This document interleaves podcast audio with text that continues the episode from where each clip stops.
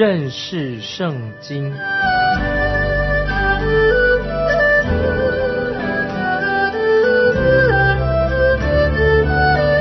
认识上帝的话，把上帝的话带到全世界。本节目是由认识圣经机构和环球广播电台联合制作，欢迎收听。亲爱的听众朋友，你好，欢迎收听认识圣经。我是麦基牧师，我们要看诗篇第三十八篇，标题就是大卫的纪念诗，也是属于悔罪的诗篇，因为大卫认罪，并且大卫身上有重病的时候所写的诗篇。大卫病得很重，他身体越来越瘦了，圣经没有记载他得了什么病。感谢神啊，神也医治了他。我们来看诗篇三十八篇第一节。耶和华，求你不要在怒中责备我，不要在烈怒中惩罚我。大卫这个时候很忧愁，他求神不要在烈怒当中来审判他。那接下来我们看诗篇第二节，因为你的箭射入我身，你的手压住我。我们看到大卫他对神实在很有信心，因为大卫这个时候很忧愁。他求神不要在孽怒中责备他，不要在孽怒中惩罚他。那接下来我们看第三节：因你的恼怒，我的肉无一完全；因我的罪过，我的骨头也不安宁。大卫他可能生病了，可能是因为他犯罪的结果。接下来我们看第四节：我的罪孽高过我的头，如同重担叫我担当不起。听众朋友，我们。靠自己没有办法背负我们罪的重担，尤其是关于罪，我们背负罪的重担太重了。我们只有把我们的重担卸给神。接下来我们看五到八节，因为我的愚昧，我的伤发臭流脓，我疼痛大大蜷曲，终日哀痛，我满腰是火，我的肉无一完全，我被压伤，身体疲倦。因心里不安，我就哀哼。这个病，大卫说是因为他自己的愚昧，以致他的内心实在很痛苦。听众朋友，在我的教会当中有一位医生，他曾经有一次叫我到他的办公室里面去，他就给我指向诗篇三十八篇，谈到这个诗篇三十八篇，这位医生说，很多人说大卫得到了性病，性病，我的医学院是这样的教导我们的。但是我的看法不同啊，我对他们的这种看法不同意。他就问我说：“你的看法怎么样的？”我是同意这位医生的看法，所以我也不认为大卫是得到什么所谓的性病。关于这首诗篇，特别有关于预言方面，有些人说是描述到耶稣基督钉十字架，他在受苦，基督因为背负了我们的罪担，也背负了我们的疾病，耶稣基督。他背负了全人类的病，这个疾病，因为犯罪人犯罪的一个结果。但我们知道，耶稣基督他是无罪的。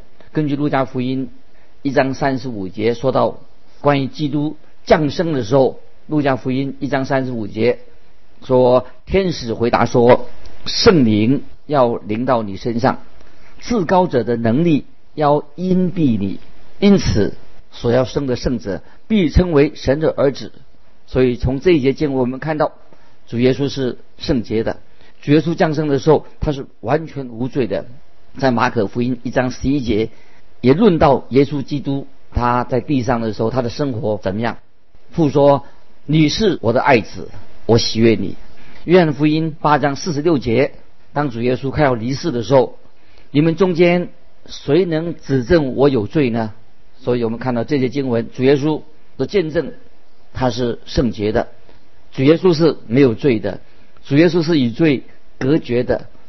如果主耶稣他有病，病就是罪罪的结果。如果基督是一个罪人，他就不能够成为没有瑕疵的羔羊的。如果他是有有瑕疵的话，他怎么能够为我们的罪把自己献上为祭呢？所以，当我们看到主耶稣基督被钉十字架的时候，主耶稣是完全圣洁的。耶稣基督在钉十字架前的三小时，他是因为人类为我们人做了最糟糕、最败坏的事情。当主耶稣基督在十字架上的最后另外三个小时，是神啊为我们这些罪人做了一个最完美的事情，是因为耶稣基督背负了全人类的罪。在这一点上，我们要很特别的注意，要分辨。我们知道耶稣基督背负了世人的罪。当有人说基督担当了我们的疾病，这个疾病是指罪啊，指罪的疾病，因为罪啊带来的疾病。彼得前书第二章二十四节说，他被挂在木头上，亲身担当了我们的罪，使我们既然在罪上死，就得以在义上活。因他受的鞭伤，你们便得了医治。那么我们得到医治是什么呢？是我讲我们的身体的病吗？当然不是的，乃是指我们的罪得到了主耶稣的医治。耶稣基督在十字架上背负了我们的罪。为我们解决了啊罪的问题，主耶稣的身体是健康的，主耶稣身体没有任何的毛病，因为疾病是犯罪之后的一个后果，在主耶稣基督身上他是完全是无罪的，所以我们当说到主耶稣被挂在十字架上啊，是因为他身体有病，那么这是一种严重的一种误解啊，是这种错误的想法，这样说的话，简直好像是就等于亵渎神的。我们当中的病人，或者身上有病的人，我们可以了解大卫在这首诗篇当中，大卫自己的感受。首先，我们要做什么呢？首先，我们要把病交托给最伟大的医生，然后我们接着我们就去找一位好医生来看病。所以我们应该实事求是啊，实际一点，不论啊那位医生信主还不信主，因为医生的医学哈医术。他的技术，他的智慧也是神所给的。接下来我们要看到诗篇三十九篇啊，这篇诗篇三十九篇，我觉得是非常重要。诗篇三十九篇说的我们人啊是多么的脆弱，我们人太软弱了，也非常渺小。让我们看到我们世人的生命啊，真是啊虚幻。这首诗篇很合适在追思礼拜的时候来诵读诗篇三十九篇。有人认为这是诗篇当中的最美丽的一篇呢，叫做哀歌，美丽的哀歌。有位学者说，是一位敬畏神的一个诗人啊，因为他们心中长久以来非常的郁闷啊，心情很痛苦，但是他也不不愿意把他自己心中的郁闷痛苦啊透露给别人知道，因为他不愿意把他自己的痛苦难难过向这个无情的没有感情的世界敞开他的心门。他很担心，这个诗人很担心，如果他说出他心中的困扰的时候，那些不信的人，那些恶人会利用他所说的话来亵渎神。因此，这个时候他啊心中很痛苦，几乎要绝望啊，很强烈的痛苦当中，他只有啊他只能够对神说，而不是对人来说，因为他的盼望就在乎神。在这里啊，特别啊，大卫，我们知道大卫就说出我们人类的脆弱。人类的罪性，那么人类在神面前啊是太渺小的，但是大卫也说到啊，我们人的唯一的盼望，在神的创造物当中，我们人啊，我们因为荣人我们是个罪人啊，是我们是在在神的所创造的万物当中，我们人自己啊，人在创造物当中，人是最失败的，也是最邪恶的，除了我们悔改归向神之外，我们现在没有别的。路可以走，所以经文已经说得很清楚，我们人的生命其实毫无意义的，因为在日光之下，在日光日光之下，那么我们人的全是啊虚幻，生命没有意义，除非我们归向啊耶稣基督啊，成为神的儿女，不然的话，我们的生命实在是虚空的虚空啊，在日光之下，一切都是虚幻的虚空的虚空。诗篇三十九篇是大卫的诗。是教育灵长耶杜顿，听众朋友，您认为耶杜顿是谁呢？耶杜顿可能是这首诗篇的一个作曲的，他是以色列人的敬拜团体或者诗班里面三位诗班长之一。那其他还有两位诗班长，一位叫做亚萨，另外一位叫做希曼。他们这三个人啊，都是大卫的好朋友，是以色列中三位重要的诗班长。那么以色列最令人喜爱的歌唱者呢，啊，就是大卫。所以大卫和这三位诗班长，他们常常在侍奉神啊的音乐上啊，他们在一起。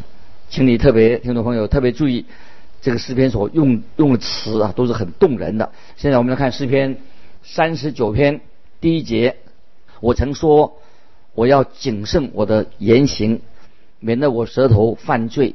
恶人在我面前的时候，我要用绝环勒住我的口。这篇诗篇的主题是大卫他所写的。他不是针对那些一般的属世人，属世人他并不懂，所以他不是对属世人说，因为他们不会明白的。所以大卫说啊，他要勒住在属世人的面前，不信主的面前，因此他要闭嘴，勒住他的舌头。接下来我们看三十九篇的第二节，我默然无声，连好话也不出口，我的愁苦就发动了。这个时候大卫他想要说话，于是。他就向神敞开他的心门，他没有办法对对那些不信主的人、属世的人说话。接下来我们看第三节，我的心在我里面发热，我默想的时候，火就烧起，我便用舌头说话。大卫是对着神来说话。接下来我们看第四节，耶和华，求你叫我晓得我身之中，我的寿数几何，叫我知道我的生命不长。大卫很清楚知道，人啊是非常脆弱的。保罗就大卫就问说，大卫就问说，生命的目的到底是什么呢？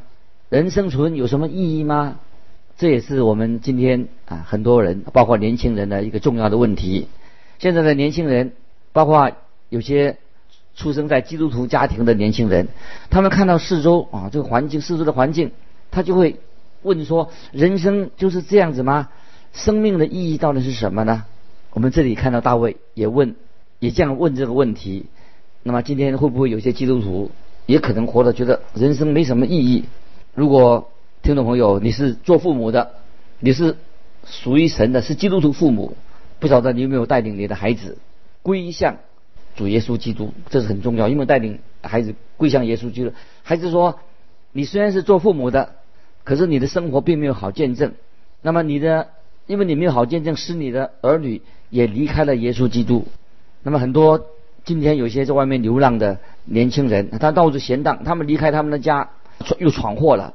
因为为什么他们会这样做的？可能他们在家里面看到的都是坏的榜样。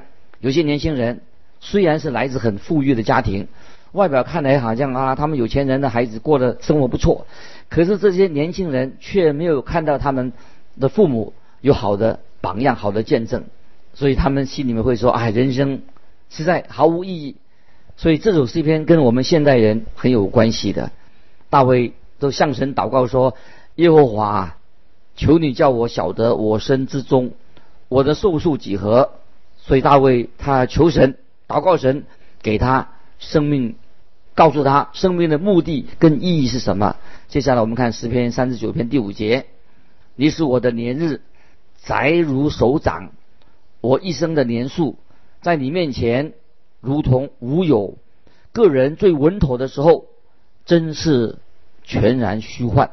听众朋友，这些经文你要把它记起来啊，这是啊很重要。经文的结束说“细拉”，这里又出了有“细拉”这两个字，什么意思？听众朋友还记得吗？就是叫我们停下来，要看一看，好好的听一下，好好的想一下，想到我们人生是短暂的。那么如果说我们真正读这首诗篇的时候啊，我认为这个诗篇啊，对我们听众朋友一定有些信息，重要的信息要告诉我们。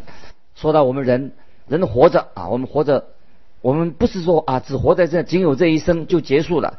那么如果你这样想的话，我仅此一生，活的就是仅仅有这这一生，那么你就是一个真正的一个很大很大的失败者。如果说我们活的就是这样而已，那我宁愿做过做一只恐龙，或者我变成。一棵红杉树，因为一只恐龙或者红杉树比我们人做比较的话，如果我们跟恐龙比较，一棵树来比较的话，那么我们人的年日跟他们相比的话，那真是太太短暂了，真是我们的人的年日真是窄如手掌。那接下来我们看第六节，世人行动时系幻影，他们忙乱真是枉然，积蓄财宝不知将来有谁收取啊！听众朋友，这些经文也是非常重要啊。曾经有一个英国的小说家写了一本书，书名叫做《浮华世界》，书这个内容我很喜欢。这本书《浮华世界》就是讽刺一一群一般的人啊，一群小人小人物。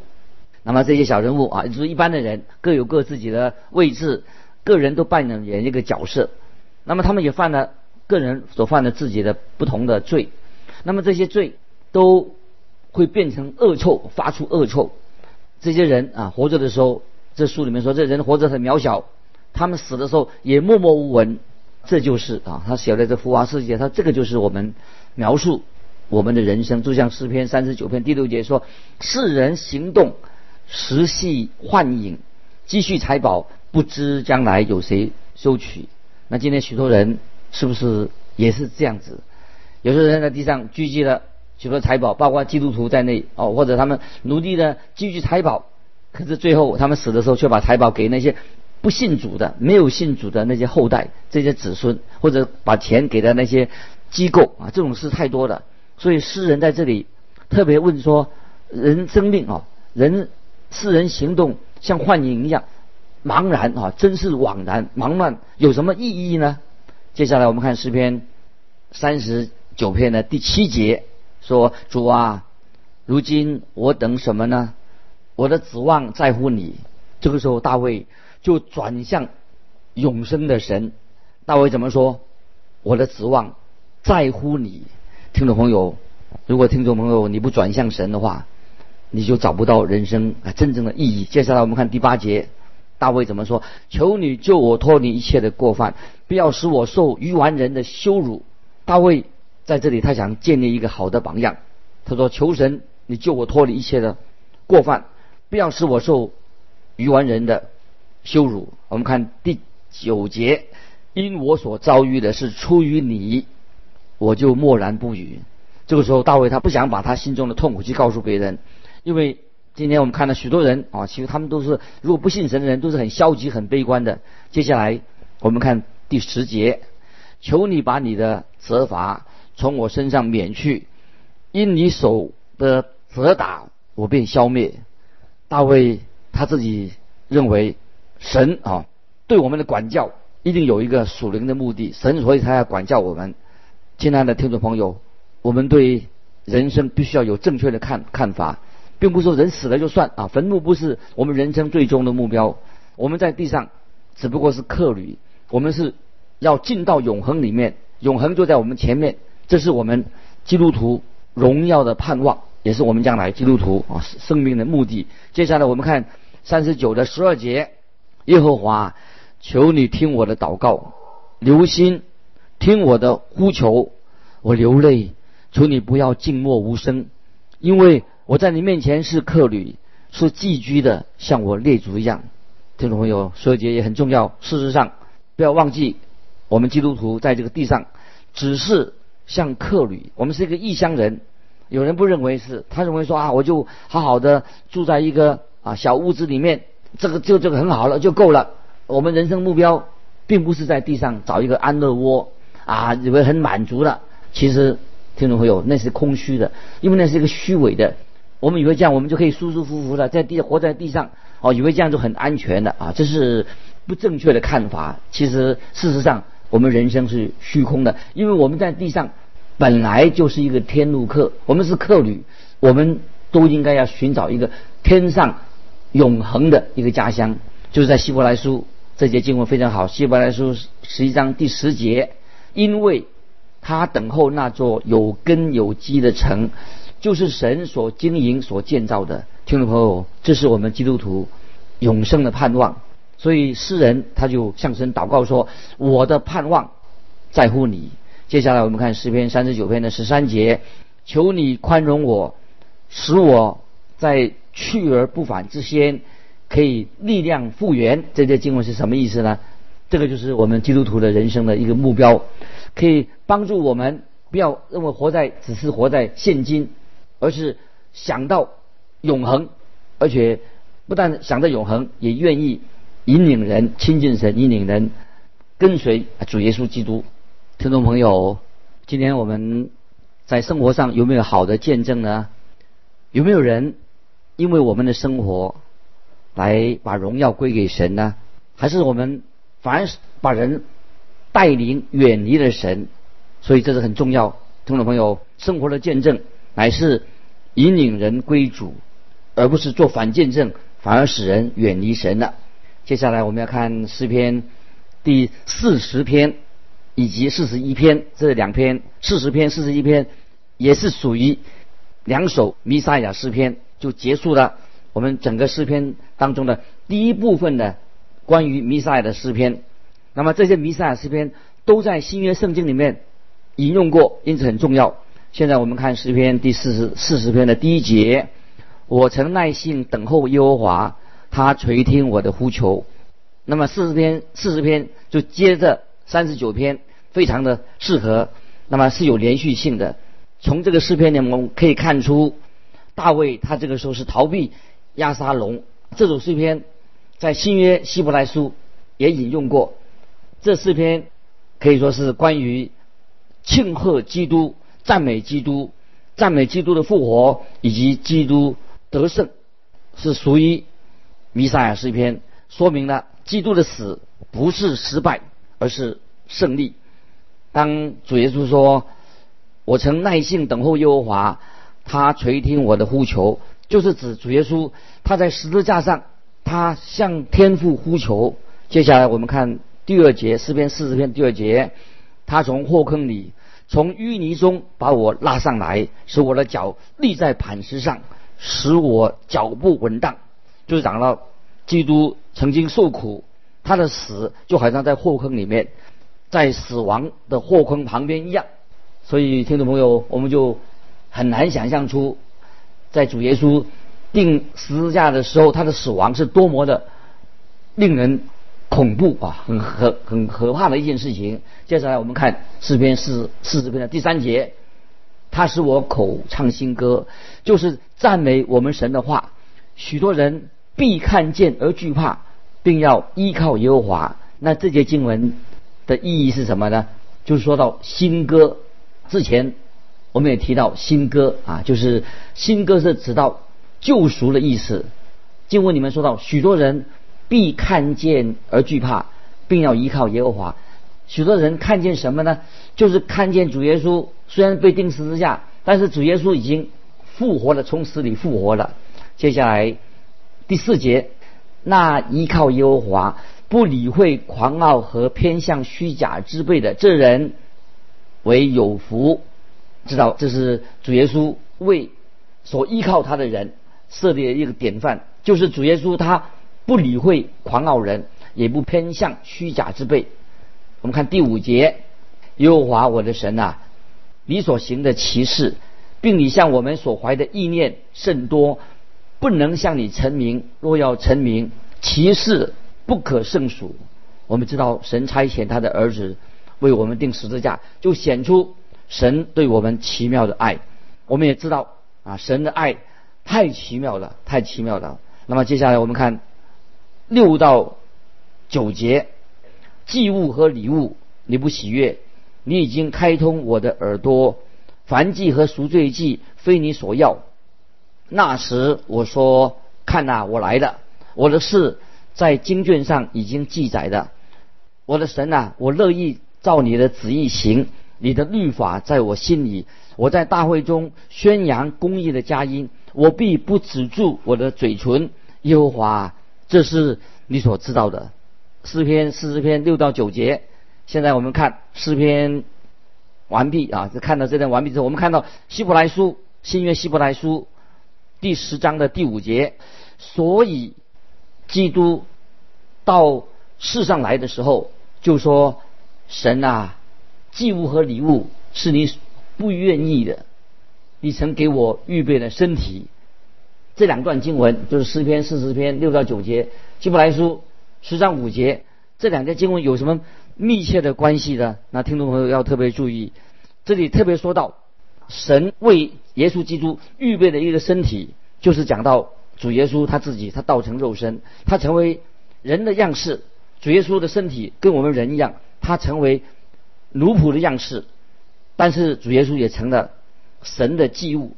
这里说到祭物和礼物，你不喜悦，那么神不喜悦旧约的把动物当做祭物，这些祭物旧约的祭物是预表耶稣基督。那么我们知道这节经文就预言耶稣基督他谦卑的来到世上，主耶稣来到世上做什么呢？就是神所预备的。这个身体要被钉在十字架上，所以我们知道主耶稣复活了，带着一个荣耀的身体，已经有钉痕的手啊，现在已经回到啊天上的。那么这是四篇啊，四十篇是我们令人赞叹的一个弥撒亚诗篇，是预表耶稣基督为了我们的罪被钉在十字架上，所以我们看到。旧约的诗篇，这些弥撒诗篇预表主耶稣奇妙的救恩。今天时间的关系，我们就分享到这里。愿神祝福你，我们下次再见。